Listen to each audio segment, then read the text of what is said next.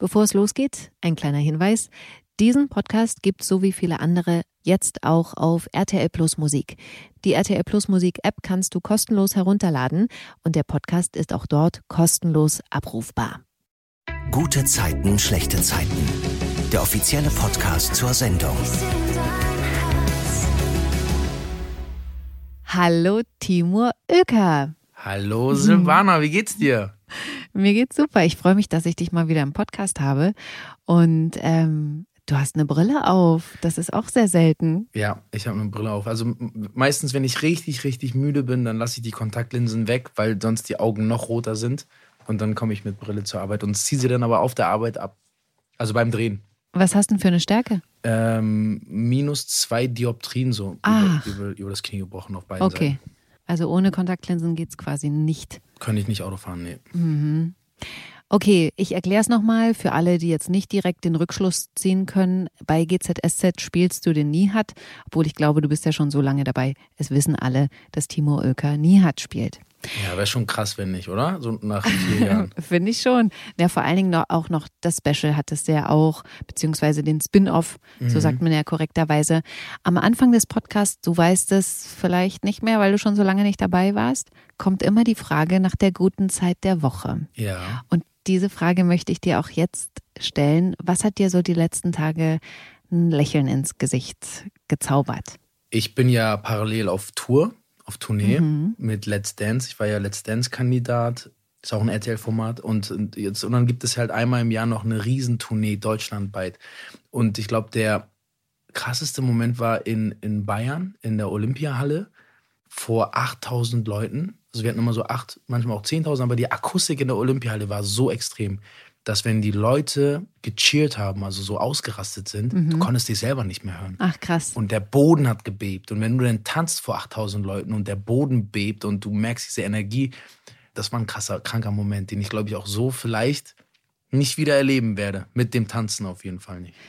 Ich war ja auch bei der Tour. Ich war in Berlin. Das war, glaube ich, deine allererste Show. Da Ja. war ich in der Arena da und ähm, habe dann auch da Caro gesehen und deine Tochter, die mir sozusagen quasi gegenüber saßen, also auf der anderen Seite. Geil. Es war total süß, wie die äh, dir zugejubelt haben und so. Und ich habe da immer auch hingeguckt. Das war echt, also das hat mein Herz erwärmt, wie die beiden auch so Fan von dir äh, sind.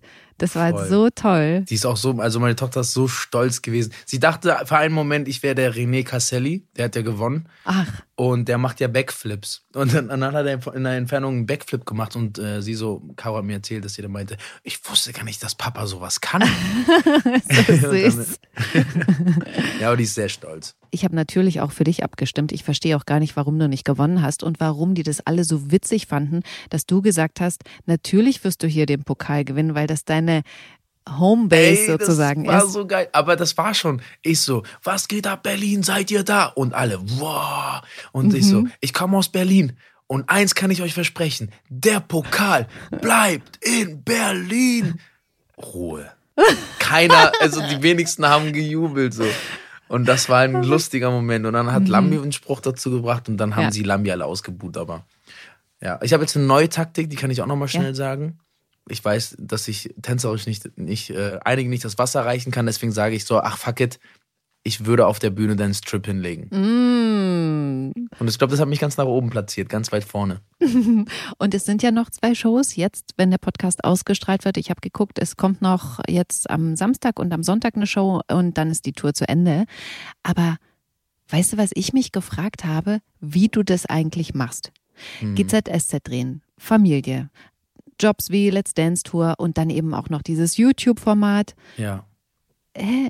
Es ist krass. es nicht ein bisschen viel so? Es ist super viel und ich merke das aktuell auch, dass es sehr viel ist. Also das Okay. beste Beispiel war, ich bin Montag direkt von der Tour, also von den Menschenmassen, sofort ins Auto gestiegen, auf die Autobahn, direkt hierher gefahren, fünf, sechs Stunden und von, also von der Autobahn direkt ans Set Oh Gott. und habe sofort gedreht. Also quasi, ich habe irgendwie so eine, wie viele Stunden, 24 Stunden Tag hinter mir gehabt so. Und es ist aktuell viel, aber es bringt Spaß und und jetzt ist ja auch bald Weihnachten und so und dann kann ich die Füße hochlegen und wirklich einfach nur mit meinen Kindern und Fam- Familie was machen. Ich wette, dann machst du wieder Musik und äh, wieder Trubel. Das mache ich jeden Abend im Keller. Ja. Aber sag mal, was ist denn dein Antrieb? der Spaßfaktor, glaube ich. Also wenn es mir keinen Spaß macht, würde, würde ich es nicht machen.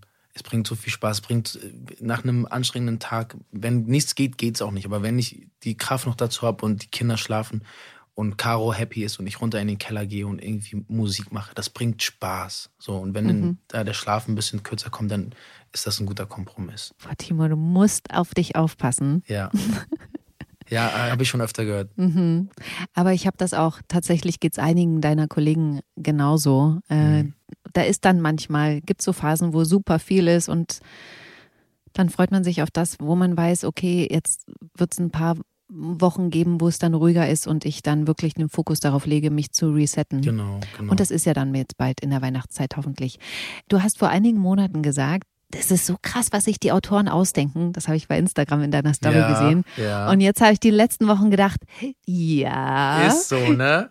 Ich habe das Ja. Mhm. zweimal gesagt. Ich so, wenn ihr wüsstet, das, das ist krass. Und dann habe ich irgendwann, nachdem das alles rauskam, nochmal gesagt, weil ich dann auch wusste, was dann noch kommt. Wenn ihr wüsstet, wie krass das ist, was die sich da ausdenken. Es ist Und ich kann es schon wieder sagen. Ach. Ich kann es einfach schon wieder sagen. Ah, man denkt immer, okay, jetzt, jetzt, jetzt ist doch der Drops bald gelutscht, das muss doch jetzt bald durch sein. Mhm. Aber ihr dreht ja jetzt schon für Januar, also hm, Zieht sich schon extrem lange, aber das fühlt sich nicht an wie so eine ewige Schleife, sondern es passiert immer was Neues. Also es ist, Okay, ich, cool. ich finde es krass. was magst du persönlich an dieser Geschichte? Also, was mir an der Story besonders gefällt, ist diese Vielfalt an. Ähm, jeder hat eine eigene Not und es sind so verschiedene Nöte, die da zusammenkommen. Also, einmal haben wir die Beziehung, dann haben wir, ich meine, wir reden Ja. hier von einem Mord. Ne, das ist ja auch nochmal ein ganz extremes Thema und das finde ich super spannend. Und dann kommen jetzt immer mehr Sachen ans Licht und es passieren Sachen, die eigentlich gar keinen Sinn mehr ergeben. Und das finde ich so spannend. Also, das ist, es ist nicht irgendwie eine Wiederholung von, von Szenen, die wir gedreht haben, sondern es ist immer wieder ein neuer Input und immer wieder, es toppt sich. Du musst dir vorstellen, so, du legst einen Stein, dann kommt der nächste Stein und, und nächste und es wird immer höher und irgendwann wird das alles zusammenfallen und dieser Zusammenfall, auf den wartet man irgendwie so, ne? Mhm. Und das macht es so spannend. Und weil du gesagt hast, es geht um einen Mordfall. Ich bin ja der Meinung, dass es nicht um einen Mordfall geht. Ich glaube, viele andere Fans auch, weil, ich sag jetzt mal, wir Fans ja davon ausgehen, dass Martin noch lebt. Und irgendwie ist ja nie hat gefühlt gerade so der Einzige, der daran glaubt, dass Martin tot ist. Das sagte ja auch immer wieder Emily, die auch Ja. irgendwie ja gedacht hat, als der Erpresser mit der verzerrten Stimme sich zum ersten Mal gemeldet hat, okay, das muss Martin sein. Das ist ja jetzt auch schon raus sozusagen, weil Nihat und Emily ja diese Stimme entzerrt haben, dass es nicht Martins Stimme Das ist. ist nicht Martin, ja. Aber ich glaube immer noch, dass er es ist. Das glauben, glaube ich, no, 95 Prozent der Fans. Also die Resonanz ist ja auch sehr stark auf den Social Media und ich lese mir das ja auch alles immer durch. Also alle, die das hören, bitte schreibt nette Sachen. Ich lese das. ähm, aber es besteht die Gefahr natürlich, und das weiß Nihat auch, dass der noch leben könnte, klar. Aber ich glaube, für die Situation wäre es eigentlich am besten, wenn der momentan, wenn der weg ist, so hart das auch klingt, und nie wieder auftaucht. Weil Ja. solange man keine Leiche findet, gibt es keinen Mord. Also der darf, eigentlich geht es ihm darum, dass man diese Leiche nicht findet. Mhm. Jetzt gibt es aber ja jemanden, das haben wir gerade schon gesagt, der offensichtlich Zeuge geworden ist. Also Stand jetzt. Ähm, dieser Erpresser will 10.000 Euro von Nihat, Emily und Lili. Silvana, ganz kurz. Ja? Bitte? Caro, ich bin gerade im Podcast. Ach so, okay. Ciao. Sag mal Hallo, sag mal Hallo. Hallo. Was machst du jetzt gerade? Holst du die Kinder ab? Ich habe die Kinder abgeholt und jetzt fahre ich nach Hause. Okay, Mensch. Bis gleich. Bis gleich. Ciao, ciao. Ciao. Ja, so, sorry. Okay, also ähm, er, der Erpresser, der 10.000 Euro von Nihat, Emily und Lilly fordert noch, weiß ja Lilly nichts davon, weil die ist ja noch in Kanada. Im Gegenzug will dieser Erpresser sie nicht an die Polizei verpfeifen ähm, und sagen, dass sie eben Martin auf dem Gewissen haben. Und Emily wollte ja Ende letzter Woche eigentlich hinschmeißen und sich stellen. Da stand ja zufällig dann auch Sascha gerade neben ihnen, als sie diskutiert haben, also Nihat und Emily. Aber Nihat hat es geschafft, sie zu überzeugen, das nicht zu tun. Und dann kratzen sie jeder 5000 Euro zusammen und Emily soll dann zum Übergabeort kommen. Erzähl mal bitte, was dann dort passiert. Emily soll zum Übergabeort gehen und äh, das Geld übergeben. Aber Nihat hat natürlich die Befürchtung, dass wenn man einmal erpresst wird, man auch äh, öfter erpresst werden kann. Ne? Also wenn, wenn der Erpresser merkt, okay, ich habe die in der Hand, ich fordere jetzt jede Woche irgendwie 5.000 oder 10.000 Euro von denen, das wäre ein Riesenproblem. Und ich glaube, das ist so die Motivation von Nihat, sich zu verstecken und, Mhm. diese, und zu gucken, wer da überhaupt hintersteckt und dem gegebenenfalls zu folgen und was dann auch immer passiert. Und das geht in welche Richtung auch immer extrem, extrem schief. Ja, weil er ruft, dieser Erpresser ruft ihn ja dann mit der verzerrten Stimme wieder an und schreit ihn ja quasi an, ob er ihn verarschen will oder ob sie ihn verarschen wollen und droht ihm, das war ein großer Fehler. Ja. Aber sag mal, Timur, findest du privat, dass äh, Nihat sich gut getarnt hat? Ähm, also privat, wenn wir wirklich jetzt Real Talk machen, Als Zuschauer, ja. Ich habe das Gespräch auch gehabt mit den, ähm, mit den mit der Regie vor Ort. Ich habe das auch in den Szenen danach gehabt, weil Nihat irgendwie sagt, ich war perfekt ge- laut Drehbuch Ja. hieß es, ich war perfekt getarnt. Mhm. Ich so sorry, ich kann hier nicht sagen, dass er perfekt getarnt war. Der hat eine Kapuze aufgehabt und hat sich hinterm Baum Ja. versteckt. Deswegen ich habe mich getarnt und bla bla bla bla. Er war getarnt und hat auch alles abgeswiped, aber es war jetzt keine perfekte Tarnung. nee, fand ich nämlich auch. Ja. Aber Aber Gut. da ist halt immer so Dramaturgie und auch mit dem arbeiten, was man hat und Aber weißt du, ich finde das gut, dass wir das auch hier im Podcast mal besprechen, dass nicht immer, auch so wie es bei GZSZ funktioniert, man vielleicht das selber gemacht hätte im echten Leben jetzt sozusagen. Mhm. Aber das ist halt für die Geschichte dann so wichtig, um das erzählen zu können. Deswegen, Leute, wenn ihr euch darüber aufregt, Timo kann nichts dafür. Es ist manchmal wirklich so, und wir ändern auch manchmal Sachen. So, da habe ich auch die Texte dann auch ändern lassen und so. Ähm, aber manchmal, manche Dinge, wie du schon sagst, müssen gemacht werden, damit es, damit das äh, nach hinten funktioniert. Mhm.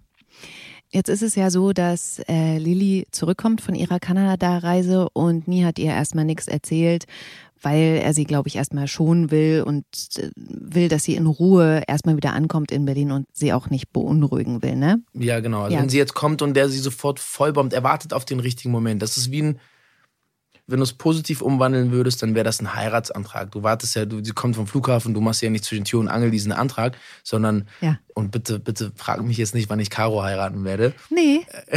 das haben wir schon so oft besprochen. Nein, aber ähm, im Prinzip wollte er auf den richtigen Moment warten und dann kommt Emily und platzt mit der, mit der irgendwie Tür ins Haus und macht diesen Moment kaputt. Genau. Aber Lilly ist ja, und das finde ich auch total toll an ihr, dass sie irgendwie sagt, okay, äh, wir stehen das zusammen durch. Also sie verfällt dann eben nicht in Panik, Mhm. sondern ist da irgendwie, sag ich mal, nach vorne. Und dann gibt's ja eine neue Geldübergabeforderung Mhm. und die übernimmt dann Nihat. Im Park wirft er die Plastiktüte voller Bargeld in einen Mülleimer und verschwindet. Ja.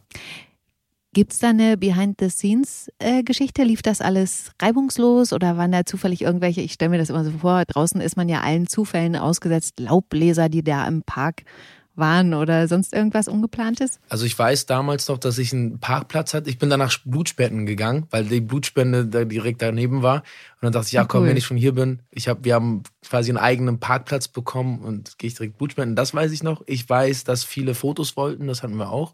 Ach, Und ähm, was weiß ich noch? Ich weiß auf jeden Fall, dass diese Übergabe, wir mussten uns das auch irgendwie so hinlegen, dass er das Geld nicht sofort reinwirft, sondern sich erstmal zu der Bank, die Bank haben wir da hingepackt, die gab es da nicht. ach, Ähm, genau, dass er sich da hinsetzt und dann erstmal guckt, okay, wie, was mache ich jetzt? Ist das wirklich das Richtige oder nicht? Und dann den Entschluss fasst, das da reinzuwerfen. mhm. Genau, also das waren so die Herausforderungen vor Ort, glaube ich. Sonst hat das Wetter mitgespielt, glaube ich. Ja, es war, war ja noch super Wetter. Das ist halt eh krass, ne, dass ihr so weit im Vorlauf seid, dass das wahrscheinlich super warm war. Jetzt ist es Ende November. Das ist natürlich ein bisschen schräg, da grünes Laub auch noch zu sehen. Ja, das ist immer die Gefahr, ne? Also die, das ist immer, das alle Jahre wieder. Du drehst drei Monate vor, das heißt, wenn wir hoch Sommer spielen, ist es eigentlich noch arschkalt und äh, umgekehrt genauso. Mhm. Und in welchem Park war das? War das in Potsdam oder in Berlin? In Potsdam. ah ja, okay. Ja. Was dann ja noch zu Streit zwischen Emily, Nihat und Lilly führt, ist, dass Emily sich mit Sascha trifft. Nihat findet das ja sowieso schon immer viel zu riskant und Lilly sieht das genauso, vor allem wenn Emily ja beteuert, dass sie gar nicht in Sascha verliebt ist. Mhm. Und das kann halt Lilly nicht nachvollziehen, warum sie sich dann trotzdem äh, mit ihm trifft. Ich glaube, dass das bei Emily was macht, dass sie sich eigentlich von Sascha distanzieren will. Aber als er spontan bei ihr vorbeikommt Mhm. und ihr sagt, dass ihm das etwas bedeutet, was sie zusammen haben, lässt sie sich doch wieder auf ihn ein. Äh, diesmal ist übrigens äh, Nihat dann nicht im Schrank. Ja. Das nochmal so als kleine Randbemerkung. viele gelacht, ne, über die Szene. Ja. Aber Timo, um das nochmal anzusprechen, die Szene ist ja schon ein paar Wochen her. Wie war das so im Schrank, als Emily und Sascha Sex hatten? Hast du Platzangst? Nee, nee, nee, es war, das, Okay. der Schrank, der war super. Also, war okay. Also, ne? War es nicht lange da drin? War, ne? ich war nicht lange da drin. Nee, wir haben das Okay. ein paar Mal gemacht und dann. Aber war eine schöne Szene auf jeden Fall, da rauszukommen. Und Ja. Total. Fand ich auch richtig gut. Sag mal, und hast du privat schon mal jemanden ungewollt beim Sex zuhören müssen? ja, ja, natürlich. Also, ich glaube, das hat wahrscheinlich so jeder von uns schon, der öfter mal in Hotels ist. Du noch nicht? Doch, doch. Sogar äh, zu Hause, so wenn das dann an der Heizung so klappert und du denkst so, boah. Ja. Aber dazu muss man auch sa- sagen, umgekehrt wahrscheinlich auch schon. Nee. Meinst du? so, also ich könnte mir vorstellen. Aber stimmt, Hotelzimmer, da hast du recht. ja, okay, behalten wir das. Halten wir das kurz. Boah, das ist so super unangenehm. Also das wirklich, finde ich auch so krass. Dass es einem selber dann so egal ist, ne? mhm. Man weiß das ja, dass das passieren kann. Ja, ja, ich glaube, das ist halt, man ist da so in dem Moment wahrscheinlich und das- keine Ahnung. Naja, okay. Auf jeden Fall crazy. Ich will äh, nochmal auf die Geschichte zwischen John und Laura gucken. Die Ja. sind zusammen, aber im Job passt es gar nicht so gut. Ihr gehört jetzt das Mauerwerk. John war da Geschäftsführer, bis er da gekündigt hat, weil es ihm zu weit ging, dass Laura ihm da die Ansagen gemacht hat. Glaubst du, dass das funktionieren kann, privat zusammenzuarbeiten und eine gute Beziehung zu führen? Ja, ich denke, also, hm, schwierig. Also,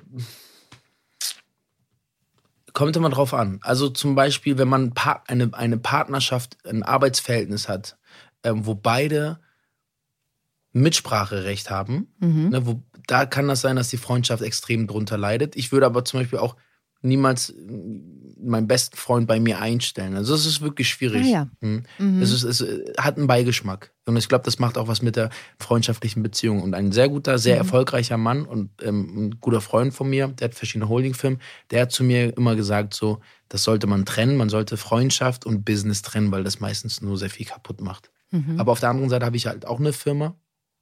Und da ist Caro angestellt zum Beispiel. Ah ja, okay. Aber super entspanntes Verhältnis. Also, Weil Caro einfach so auch so unglaublich unkompliziert ist, oder? Caro ist toll. Also, ich bin sehr, sehr glücklich, dass ich sie an meiner Seite habe. Das glaube ich dir. Und ehrlich, so wie ich es aus der Ferne beobachte, kann ich das auch nachvollziehen. Ich finde die auch so toll.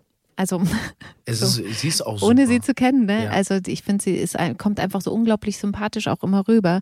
Nie mm, mit so negativen Gefühlen oder böswillig oder so. Das finde ich total Gar schön. nicht. Die ist voll die, die, dieses positive. Also ich finde, dass man muss sich in einer Beziehung ausgleichen so ein bisschen und auch äh, ergänzen und das passt bei uns so super. Na klar, und das muss man auch offen und ehrlich kommunizieren und ich glaube, das sind die wenigsten Beziehungen. Es ist nicht alles immer rosig und Sonnenschein. Man hat auch mal Höhen und Tiefen, Ja. aber das gehört zu einer Beziehung dazu, dass man gemeinsam durch, durch diese Höhen und Tiefen geht, wächst und äh, weitermacht. Mhm. John ist sich ja sicher, Laura wird ihn irgendwann anbetteln, wieder da zu arbeiten, aber das passiert einfach nicht und deswegen versucht er dann nachzuhelfen.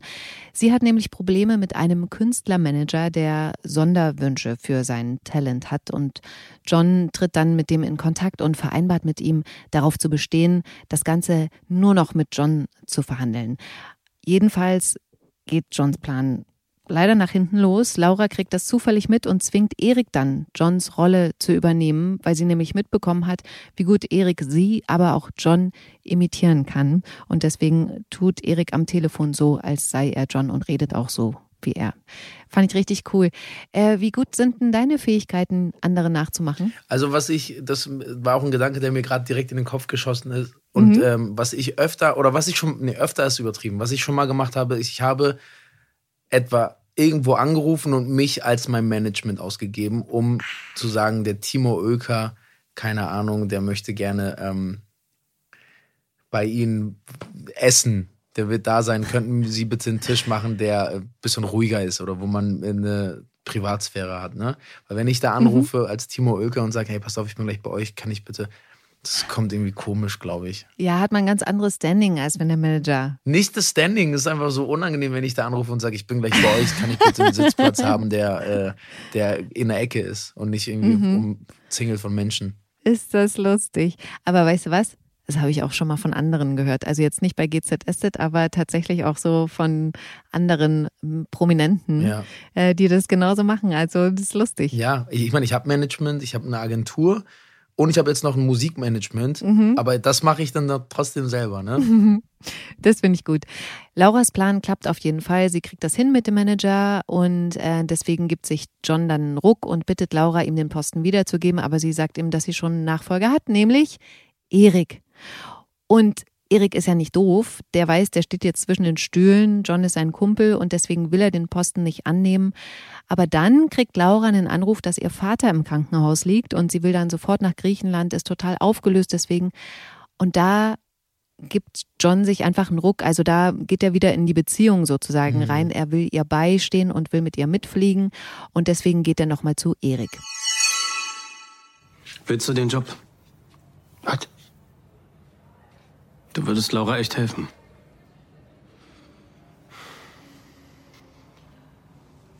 Lauras Vater hatte einen Herzinfarkt. Das sieht nicht gut aus. Scheiße. Morgen fliegen wir nach Mykonos. Und während wir weg sind, muss jemand auf den Club aufpassen. Du bist der einzig Richtige. Alter.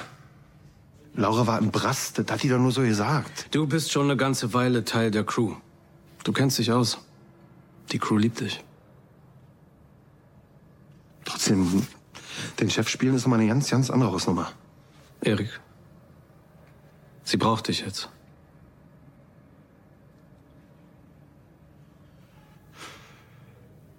Ist das ein Ja?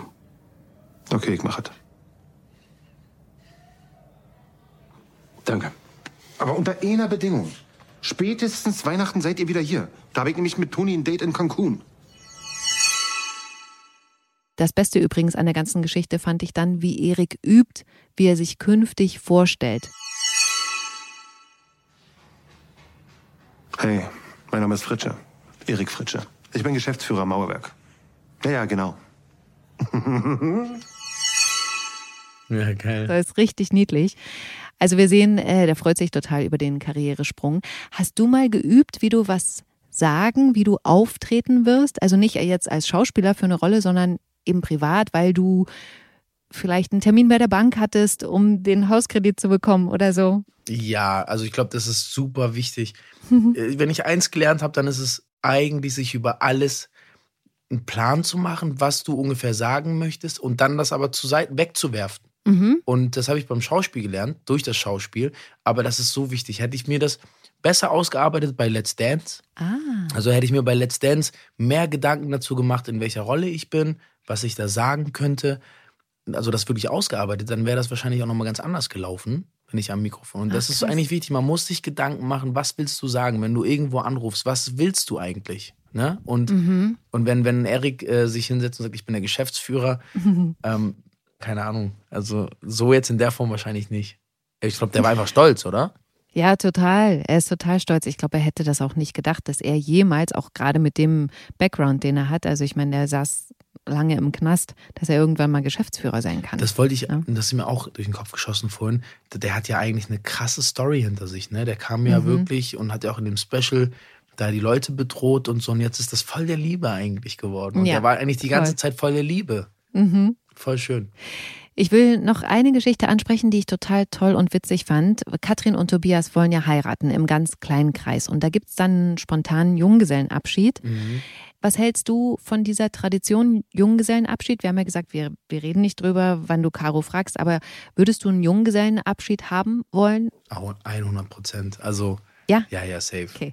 Safe. Okay. Irgendwo hin. Hamburg oder Berlin? Ja, ich würde sagen Ausland, ne? Ah, okay. Ja, ich denke schon. Also ich denke schon. Las Vegas. ja, also zum Beispiel Las Vegas könnte ich mir sehr gut vorstellen. Okay. Am besten irgendwo, wo man auch nicht erkannt wird oder so. Mhm. Michi organisiert ja den Junggesellenabschied für Tobias und nur die Ja, der zwei beste Mann dafür. mhm, sind dabei und zwar im Townhouse bei Joe und da hat er eine Pole Dance Stange aufbauen lassen und einen Tanzlehrer dazu gebucht und dann tanzen die beiden da nur im äh, Unterhemd im Rip-Shirt erotisch an der Stange, haben unfassbar viel Spaß und flirten sich dann auch an, äh, bis Joe dazu kommt, der darüber total irritiert ist. Ich habe diese Szene so geliebt, das sah so nach echtem Spaß aus, den die beiden Mhm. Schauspieler da auch hatten, der da mit der Kamera eingefangen wurde. Gibt es eine Szene, an die du dich erinnerst, bei der du besonders viel echten Spaß hattest? Also wirklich auch privat? Gute Frage. Also Strippen, ich glaube, da musst du dich fallen lassen, damit es funktioniert. Mhm. Und dann hast du Spaß. Ne? Ich habe auch eine Szene, da habe ich für äh, Lilly gestrippt. Und sie hat natürlich ein ganz anderes Problem gehabt damit. Das Mit war die. Beziehung damals noch mit Martin. Ja. Ey, sehr gut, krass. Mhm. Und da sind, da, da habe ich halt Sachen gemacht, die nicht reingeschrieben waren, dass ich ihre Hand genommen habe und, und mir dann am Oberkörper runter bis zum Schritt und mir dann die Hose. Das war alles nicht reingeschrieben. Und das sind halt, das kannst du nur machen, wenn du dann in dem Moment Spaß hast. Ach, cool. Und dann ähm, hast du sozusagen dich auch so ein bisschen darüber selber amüsiert, was du da gerade tust. Ja, voll, Mhm. absolut. Es muss Spaß bringen. Also ich finde allgemein, es gibt Szenen und, und äh, Schauspielkollegen, das bringt so viel Spaß. Das Spiel bringt Spaß, weißt du. Mhm. Und dann ist die Szene halt immer schon automatisch echt, weil du da so viel. Du kannst es ja auch genießen, einen traurigen Moment zu haben und so. Tobias wird auf jeden Fall von seinen Dämonen eingeholt, von seiner Spielsucht. Er hat den Impuls, wieder zu zocken, das Handy rauszuholen. Aber Michi ist dann der, der zufällig immer zur richtigen Zeit am richtigen Ort ist. Hast du im Zuge dieser GZSZ-Story mal drüber nachgedacht, wie Glücksspiel so dein Leben begleitet? Oder bist du frei davon? Also ich habe ja zum Beispiel schon öfter auch mal Lotto gespielt. Das gehört ja da Mhm. auch irgendwie mit rein. War auch schon mal Mhm. beim Pferderennen. Beim Pferderennen warst du? Mhm Warum? Weil ich da eingeladen wurde und dann fand ich das irgendwie lustig, mir so einen komischen Hut aufzusetzen und wollte da eigentlich nur mal mir an, das angucken, was da so für Leute sind und so. Und dann Ja, habe aber ich das ist ja kein Glücksspiel. Das ist ja einfach äh, die Erfahrung machen. Genau, und dann habe ich aber natürlich auch auf ein Pferd gesetzt, aber nichts gewonnen. Also Nicht? ist auch eigentlich optimal gelaufen, wenn man es mal jetzt aus Glücksspiel-Aspekten sich betrachtet. Ja. ja, also ich finde Glücksspiel, aber das ist mit vielen Dingen im Leben, man muss halt die Balance finden. Ne? Also ich finde es nicht verwerflich, wenn man mal mit Freunden sagt, ey komm, wir gehen heute mal ins Casino oder wir fahren nach Las, wir fliegen nach Las Mhm. Vegas, um da diese Erfahrung zu machen. Aber wenn du dann irgendwie den Drang empfindest, das immer öfter zu machen und, und irgendwie das halt ungesund wird, dann ist es, das ist halt immer die Gefahr, ne? Dass etwas so viel Spaß bringt, dass man das dann irgendwie, dann irgendwie dann manisch macht und dann irgendwann das keinen Spaß mehr bringt, sondern einfach nur noch eine Sucht ist.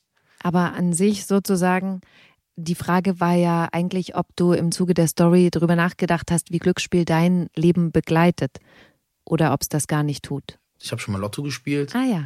Ich war auch schon mal in einem Casino. Ich war noch nie in einem Pferderennen. Mhm. Mm, Poker?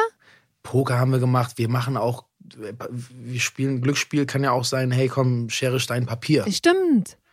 Guter Also- Punkt. Auch das. Das ist ja, und das ist ja auch nichts Schlimmes, wie gesagt. Und deswegen hatte ich gesagt vorhin, man Mhm. muss halt die Balance finden und sagen, okay, wo ist es noch ein Spiel?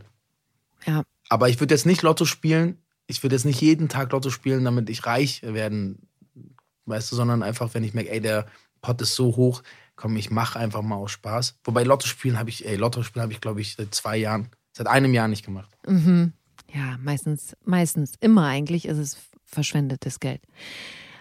Am Ja. Ende ist es ja hier in der Geschichte so, dass Tobias Wettkumpan sogar bei Katrin vor der Tür steht und Tobias quasi zum Wetten abholen will, ihn animiert. Und Tobias wehrt sich und schlägt diesem Typen die Tür vor der Nase zu. Aber wir, wir Zuschauer sehen, okay, das Thema Spielsucht, Rückfall, das wird bei ihm immer präsenter und ähm, da ja eben die Hochzeit ansteht, muss ich mal sagen, äh, bin ich gespannt, ob die beiden wirklich heiraten. Also ich persönlich finde, das, ist ein, das Thema Glücksspiel ist ein sehr, sehr ernstes Thema. Und ich finde es gut, dass GZSZ dieses Thema aufgreift. Und was ich noch schöner finde, ist, wie sie das aufgreifen. Mhm. Also ich finde, das ist eine der stärksten Stories, die ich so in, in der Rubrik gesehen habe. Also es, ich bin ja ein bisschen weiter, das kann ich ja noch nicht spoilern. Mhm. Aber es ist ein, eine unfassbar schöne Story. Das habe ich auch dem Jan gesagt. Das ist eine sehr, sehr schöne Story, sehr gelungen. Und mit meiner Story war das so die Story, die mich am meisten getriggert hat. Voll finde ich auch. Ich finde auch wirklich, dass Jan das auch so toll spielt, ne? Auch in dieser akuten Phase vor der Therapie sozusagen, wie Mhm. fertig der da auch aussah. Klar, da ist Maske auch dabei, aber ah, Mhm. ich habe ihm das so geglaubt. Timur, wir sind am Ende des Podcasts. Ich habe ja schon gesagt, okay, hier geht's gerade um heiraten. Wir, ich frag dich nicht, Ja. weil ich finde ja eh, das ist ungefähr so, also bei uns wäre das jetzt so, als wenn eine Frau, also wie so eine Frau, die ständig gefragt wird, na, wann kommt Wann denn endlich Kinder das? bekommen? Genau. Ich finde, das geht gar nicht. Da habe ich so gar nicht drüber nachgedacht, ne? Also es stört mich nicht, wenn du jetzt gefragt hättest, ist, also ja, eigentlich, eigentlich hast du recht. Ich würde daraus aber jetzt nicht so ein großes Ding machen. Also, aber das ist ein schwieriges Thema. Da brauchen wir jetzt, äh, sonst, äh, damit kann ich mir nur ein Eigentor, glaube ich. Äh. Es ist halt von, von Mensch zu Mensch unterschiedlich, wie er auf die Frage reagiert. Ich kann verstehen, dass wenn jemand zu oft gefragt wird, wann willst du ein Kind bekommen? Ey, okay, nee, ist schon krass. Das Ja. ist, ey, ohne Scheiß, du hast recht, Silvana. Das ist einfach total übergriffig. Das, eigentlich geht es niemandem was an. Also vor allen Dingen, weil man ja eben auch ohne Hochzeit glücklich sein kann. Aber lass uns das Thema hier abhaken, sonst geben wir dem so viel Gewicht wieder. Ja. Das ist dein äh, Thema, euer Thema und ich finde, das sollte Aber auch. ist es, die Frage ist, ist es schlimm, wenn man jemanden fragt, hast du vor, Kinder zu kriegen?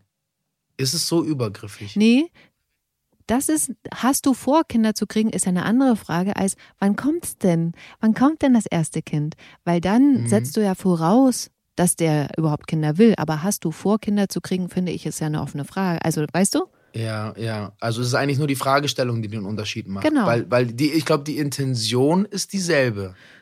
Ja, könnte so sein. Aber die Frage wird ja eben so nicht gestellt, ne? Sondern eben, wann, na, Ja, wann kommt jetzt das habt ihr geheiratet, jetzt, na, wann kommt denn das Kind? Äh, Aber kann man dann nicht einfach sagen, dann, du, ganz ehrlich, ich will gerade gar kein Kind, ich will mich auf meine.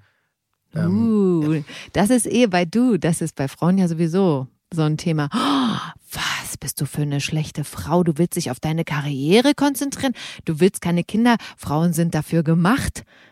Männer nee, können ja nicht. Aber wer noch so denkt, der ist ja wirklich äh, aus einem ganz alten Zeitalter, ne? ja, Oder? ja, naja, du. Also wenn, wenn ich dich jetzt fragen würde, so, na, also wie lange seid ihr schon zusammen im Gespräch? Mhm. Ja, ich bin, wie, lange, wie lange seid ihr zusammen? fünf Jahre. Fünf Jahre. Und äh, na, wann kommt denn das erste Kind? Ich, und jetzt sage ich es mal, ich versuche ja immer, die Leute zu schocken und denen so ein bisschen eine Abreibung zu geben, weil, pass auf, jetzt kommt's, ich kann gar Ich kann keine gar Kinder. keine Kinder- nee, Kinder kann ich nämlich ja. wirklich nicht. Ach krass. Und das ist ernst gemeint. Und das sage ich dann immer so, einfach um den Leuten vorzuführen, für mich ist das nicht schlimm. Ne? Also das ist, Mhm. war noch nie Thema. Ich glaube, mein Körper hat von, schon immer gesagt, du wirst keine Kinder bekommen und deswegen hatte ich auch nie den Drang. So. Deswegen finde ich das auch nicht Mhm. schlimm. Aber wenn du den Leuten das so vor Augen hältst so und wirklich einfach dann so sagst, nee, ich kann gar keine Kinder bekommen, das ist krass und ich, das finde ich auch wichtig, den Leuten so mal vorzuhalten, was, ja, und was sagst du jetzt? Mhm. Weil das so. ja, ne? ja, ja, ja. Also es ist halt so, es ist so ein Eingriff in deine Privatsphäre. Total. Mhm. Und dann ist es nämlich äh, so, äh, okay, betroffenes Schweigen, so, ne? Ja, Ähm, ja. äh, Und dann würden sie die Frage am liebsten zurückziehen. Und ich glaube, die Leute, denen das passiert, die fragen nicht nochmal.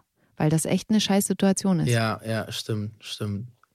Stimmt. So ein ja, bisschen okay. Schocktherapie. Das ist auf jeden Fall eine Schocktherapie. Aber das kannst du ja auch in jeder Richtung machen. Also wenn. Das find das, ich finde das krass. Ich finde das. Ähm, die Therapie finde ich heftig. jetzt, jetzt ist so, dann, dann ist, das, ist man erstmal so geschockt, ne? Oh, scheiße, Ja, jetzt ja, habe ich was. Falsches gesagt. Mhm, Weil, weil Genau. da steckt ja so viel mehr hinter als nur, ich kann kein, keine Kinder kriegen. mhm, Ne? genau. Okay, Timur, letzte Frage. Eigentlich haben wir die am Anfang des Podcasts schon ähm, so ein bisschen behandelt. Ich kann mir vorstellen, wo es hingeht, aber übermorgen ist ja der erste Advent. Und damit es so ein bisschen sozusagen jetzt ein schöner Abschluss ist, habe ich gedacht, frage ich dich nochmal, worauf freust du dich in der Adventszeit am meisten? Mm, Ich freue mich auf jeden Fall auf die Zeit. Ich meine, das ist ja so die, der Countdown für Weihnachten im Prinzip. Ja. Und der ist ja schön, ne? Also dann ist, heißt es immer so zehn, neun. Man ist schon so kurz davor und ich glaube, das wird schön und das dann mit der Familie, den Kindern diese ganze Freuden zu machen und die wachen morgens auf, machen diesen Adventskalender auf und Ah, sowas. ja. Das sind, das sind so die Dinge, auf die ich mich freue einfach. Hast du eigentlich auch einen Adventskalender? Wir haben auf jeden Fall. Also ich habe mir noch keinen geholt, aber vielleicht äh, hole ich mir einen Glücksspiel-Adventskalender. das wäre doch jetzt lustig. Und ansonsten, ähm, Caro hat auf jeden Fall einen Adventskalender. Ich bin da jetzt auch nicht so. Also ich, ich müsste jetzt keinen haben, aber wenn die Kinder einen haben, bin ich richtig glücklich. Schön. Ja. Gut, vielen Dank, Timur, für die Zeit, für diesen Podcast. Ich wünsche dir einen tollen Abend Danke, wünsche ich und dir auch. ähm, bleib gesund. Bis bald. Bis bald. Tschüss. Tschüss. tschüss. Und wir sind jetzt hier am Ende. Ich möchte euch noch mal ganz kurz darauf hinweisen, dass es diesen Podcast jetzt auch auf RTL Plus Musik gibt. Das ist eine eigene App, in der Musik und Podcast gehört werden können. Sie kann kostenlos im App Store oder Play Store heruntergeladen werden. Und falls du ein RTL Plus Login schon hast, dann funktioniert das auch bei RTL Plus Musik. Man kann sich bei RTL Plus Musik registrieren und dann hat man zum Beispiel die Möglichkeit, Favoriten zu speichern und auch Podcasts zu folgen. Das heißt, nichts zu verpassen. Ich sag's nochmal, RTL Plus Musik im App Store ist kostenlos. Gute Zeiten, schlechte Zeiten. Der offizielle Podcast zur Sendung. Sie hörten einen RTL-Podcast.